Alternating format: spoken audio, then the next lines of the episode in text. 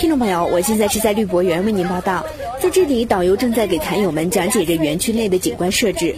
虽然外面的温度不是很高，而且天上还下起了雨，但是这一点都不妨碍坛友们外出游玩的兴奋之情。咱郑州变化实在是太快太快了。我们成天在家也不出来吧，出来看看，反正就是心情可舒畅可舒畅的。